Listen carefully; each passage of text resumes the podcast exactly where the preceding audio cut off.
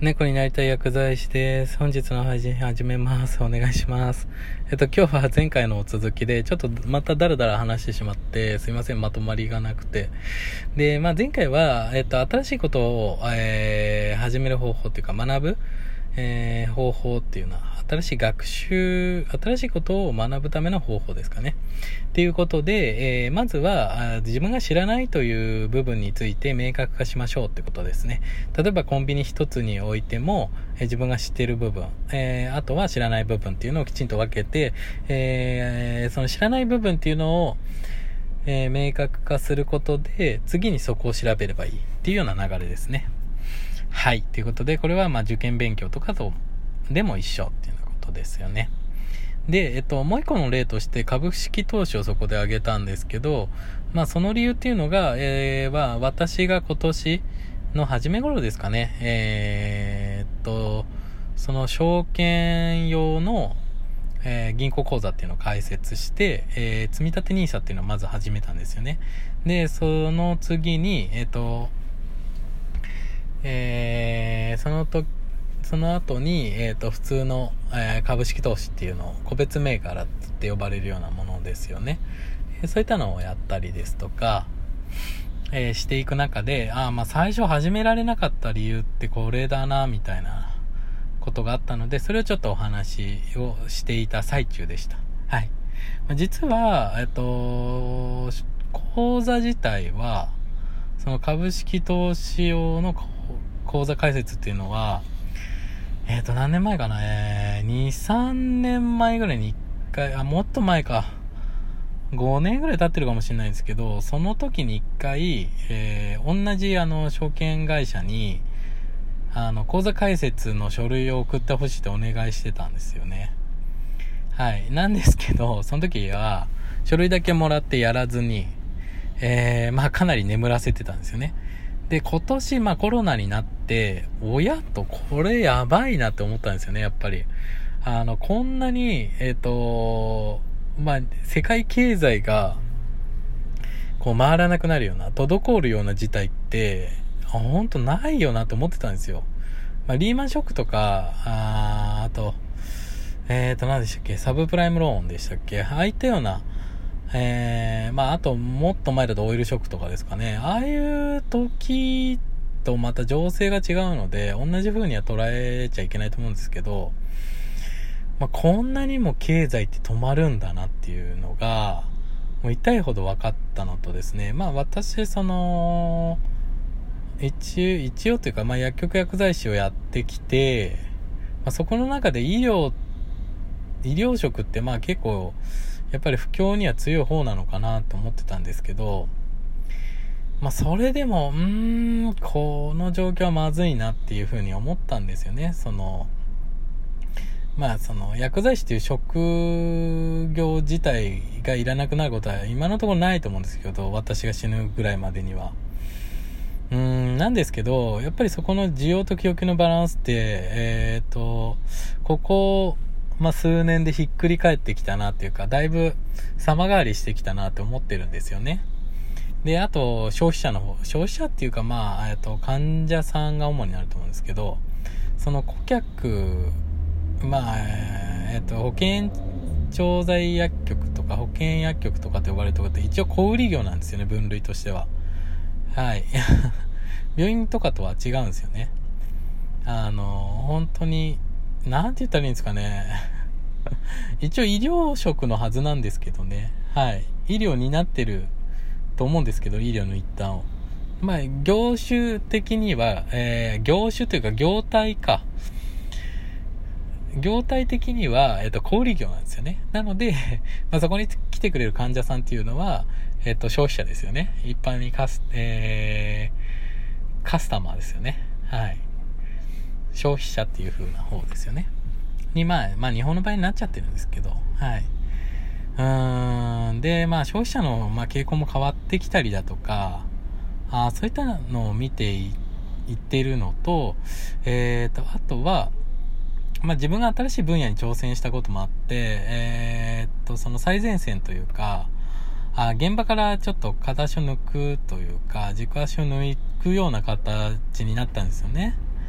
うんっていうような天気もあったり、あとは、まあ、単純に、えっ、と、銀行の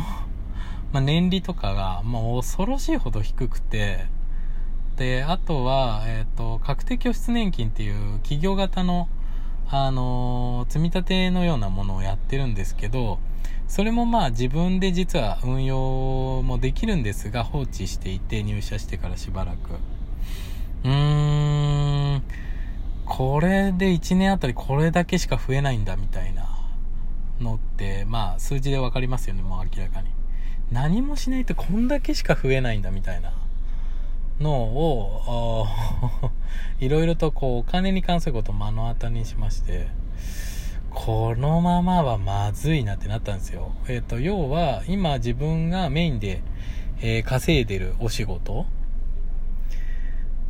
があって、で、それだけで、えー、ちょっと生活していくのって、とか、まあ家族をさもう、まあ支えていくっていうのもあるかもしれないですけど、そういった普通に生活を送るのが結構厳しくなるんじゃないかなと思ったんですよね。で、まあ他にも色々やってってきてはいるんですけど、特にその、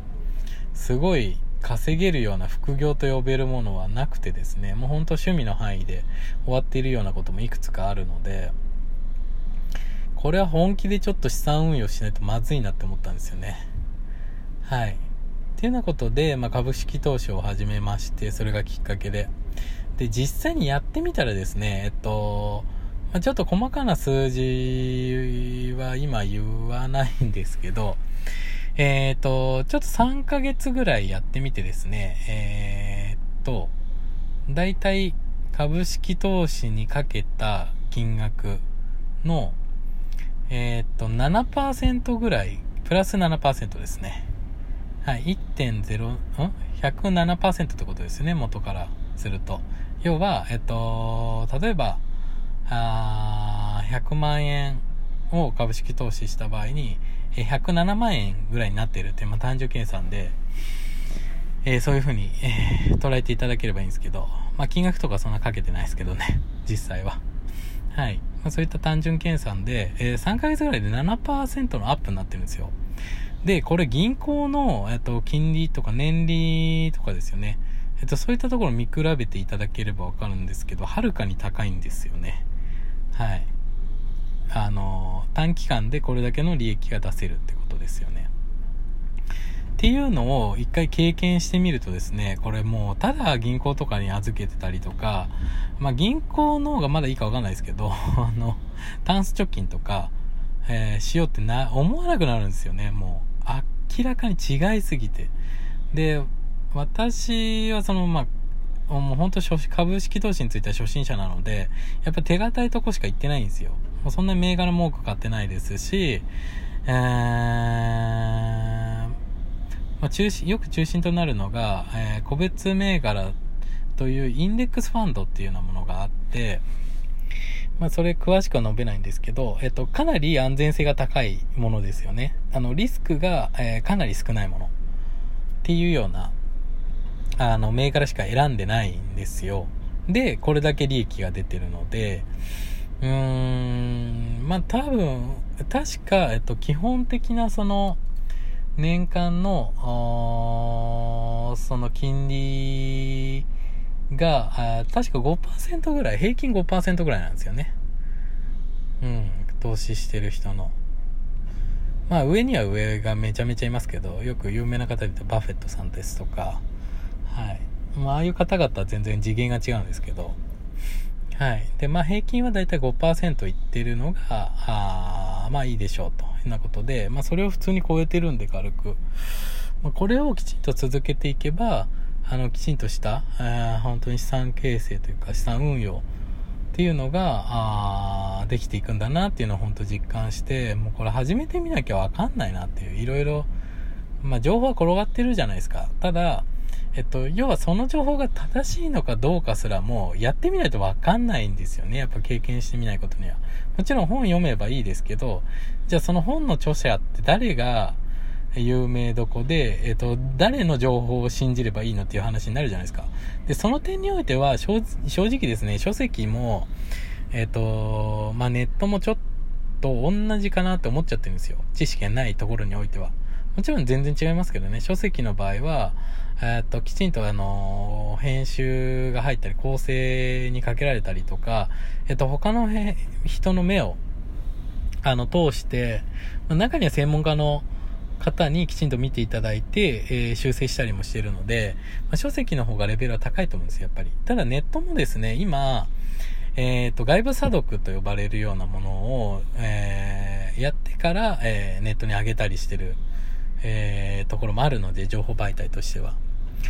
えっと、そういったところも、まあ、信頼を受けるじゃないですか。ね、ただ やっぱり自分が知らない分野っていうのは、これって正しそうだな、これって間違ってそうだなっていうのが、勘が働かないんですよね。要は経験がないんで。勘ってあの経験からしか生まれないんでね、まず。うん、なので、えっと、やっぱり手っ取り早いのは一回始めてみることなんですよね。はい。ということで、はい、前回と同じでちょっとダラダラ話しすぎたんですけど、えーと、まいろいろ例に挙げましたけど、やっぱり自分、新しいことを始めるときっていうのは、自分が何を知ってて、まあ、例えば株式投資だったらこの部分は知ってるけど、この部分は知らないっていうのを明確にして、えー、その知らない部分っていうのを埋めていくことが、えっ、ー、と、知るってことだよっていうのと、えー、新しい学習方法を、えー、だよっていうことですね。新しい学びを得るためには、そういったところから始めるのが、えー、いいんじゃないでしょうか。はい。まあ、これも講師の言葉ですけどね。はい。ということで、えー、今回は、あの、前回の続きですよね。えー、新しい学習の、えー、学びか、新しく学びを得るための方法というようなことでお話しさせていただきました。えっ、ー、と、誰かの役に立てれば幸いです。今日もありがとうございました。失礼します。